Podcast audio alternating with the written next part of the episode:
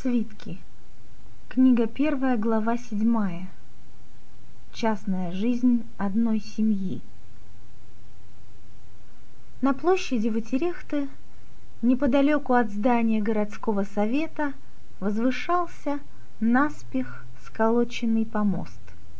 На помосте стоял стол, за столом восседал пищей. Его окружало несколько человек в начищенных воинских доспехах.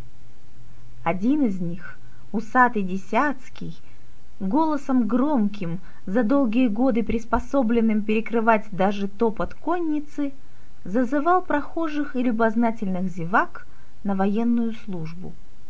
У помоста образовалась небольшая толпа. Зубоскалили, переглядывались, но записываться не спешили. Но вот наверх поднялся молодой человек лет двадцати, с рыжей, абрикосового оттенка шевелюрой, светлокожей и, как это обычно бывает у всех рыжих, с розовым румянцем по всему лицу. «Что умеешь делать?» — спросили его равнодушно пухлые вязкие губы чиновника. «Резать нечестивых, а еще есть, пить и брюхатить девчонок!» По-военному четко доложил молодой человек под хохот стоявших рядом. «Как зовут?» Словно не чувствуя общего веселья, продолжал сонным голосом пищей. «Арен Норит!» — задорно ответил молодой насмешник. «Получай задаток и ставь крест в книге. Будешь делать все то же самое, только за деньги», — сказал усатый воин. «И мне выдадут оружие?» Новые сандали, шерстяной плащ, доспехи и шлем на кожаной подкладке, как у тебя, Десятский?» Обернулся к нему рыжий. «Все выдадут», — подтвердил Десятский благодушно. «Проходи, давай не задерживай. Ну, кому еще хочется получить новую одежку и пятнадцать серебряных монет, Терер, подходи сюда!» Зычно крикнул он. «Здесь вас не обманут!» Записывайтесь на службу, будете сыты и обеспечите ваши семьи. Если останетесь живы. Ехидно добавил кто-то из прохожих, но слова эти были сказаны предусмотрительно тихо и потому усатым десятским не услышаны. Стемнело. Улица терялась в тесном лабиринте домов. Поздний прохожий едва мог различить нужный поворот и доверял ногам больше, чем глазам и собственной памяти.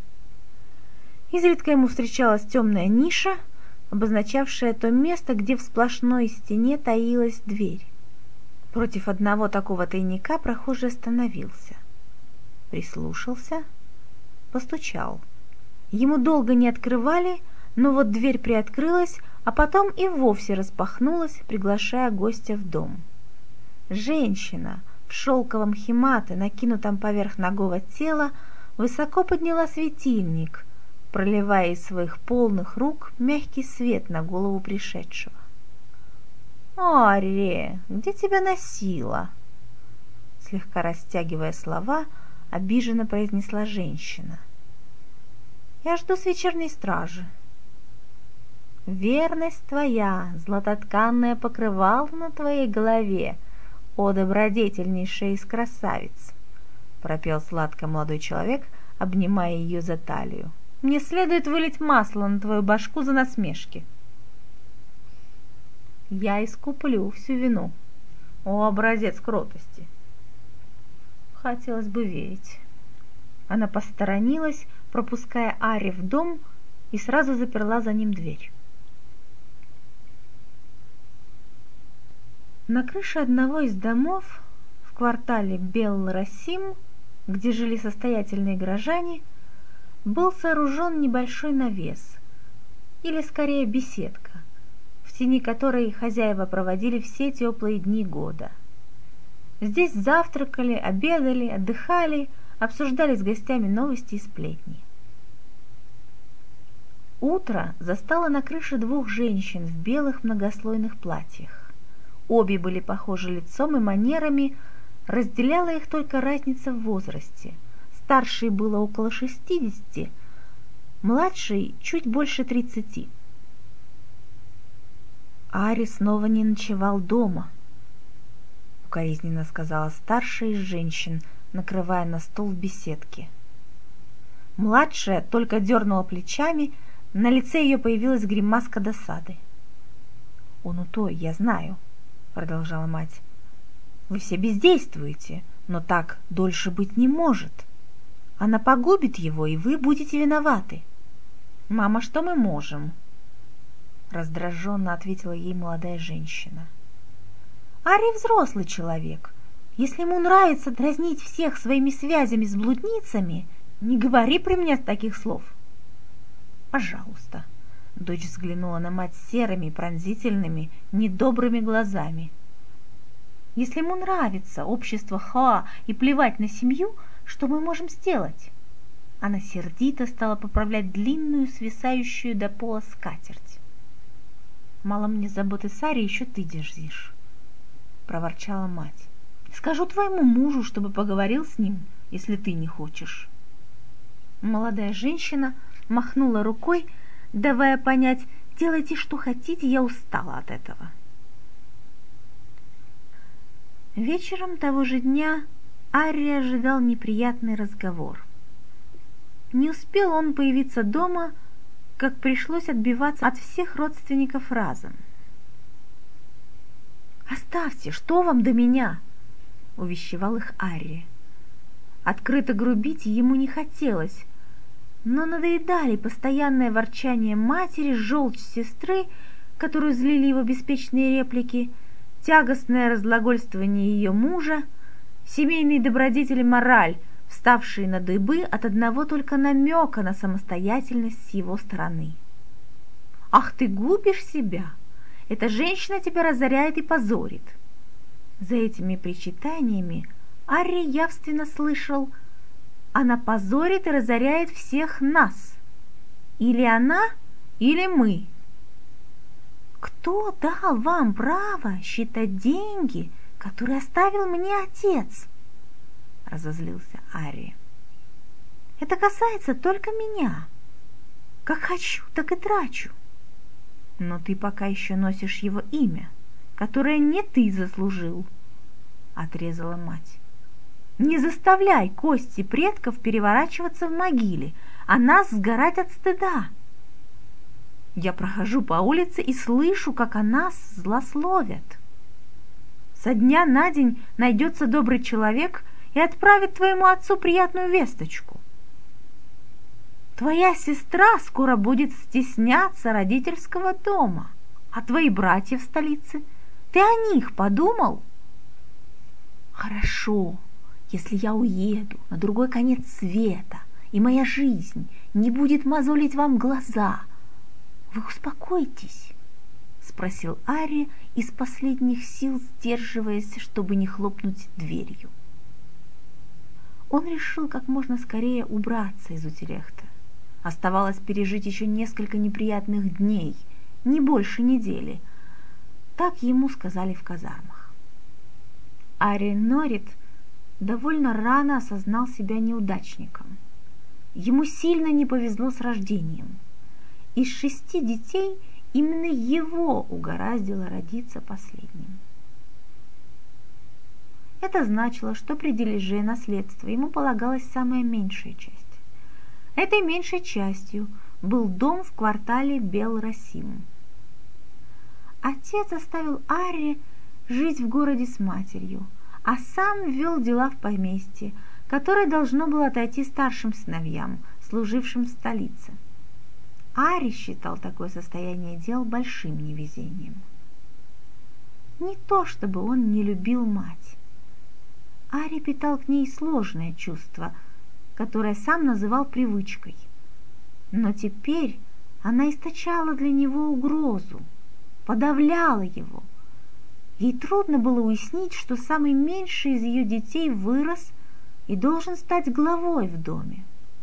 Вместо того, чтобы своим почтительным отношением подавать окружающим пример, как следует обращаться с новоиспеченным главой семейства, Она жаловалась на сына соседкам и вела себя с ним так, словно хотела показать, что Ари еще ребенок, причем лишенный самостоятельного мнения, талантов и ответственности перед семьей. Ари ясно представлял себе, как мать женит его на какой-нибудь малопривлекательной и глупой дочке лавочника, быстренько внушит ей, что муж не заслуживает уважения, и станут они вдвоем помыкать им до конца дней. Ничего он не желал с такой силой, как уехать из Утерехта. Военная служба решала все трудности.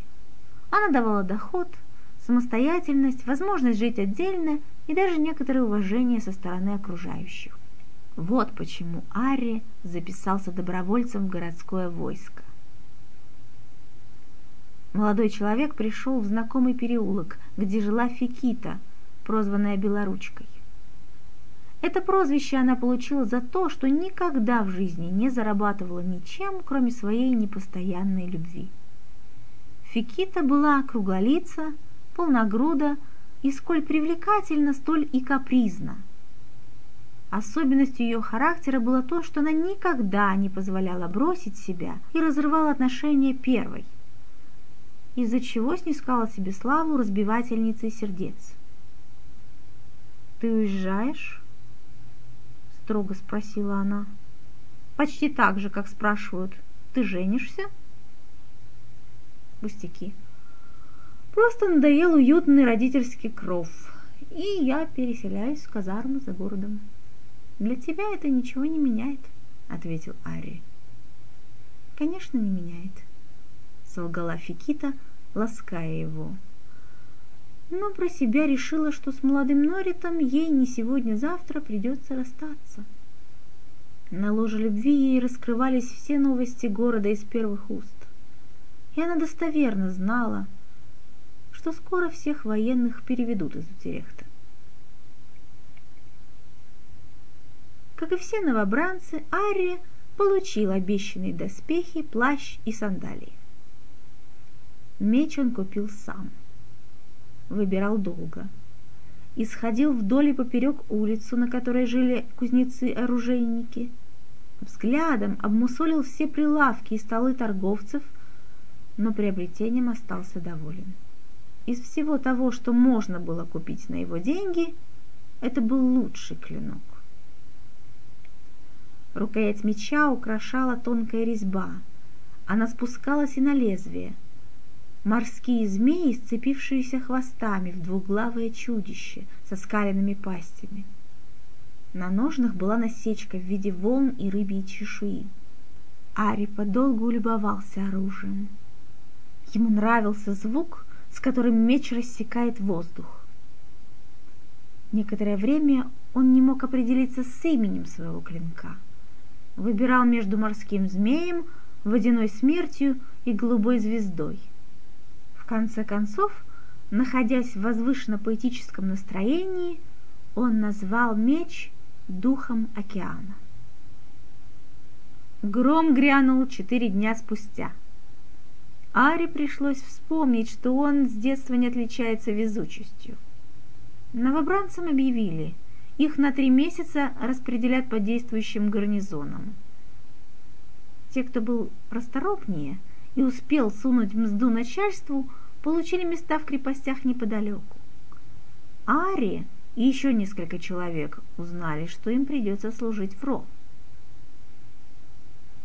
На сборы дали сутки. Ари Норит пришел домой в сметенном состоянии.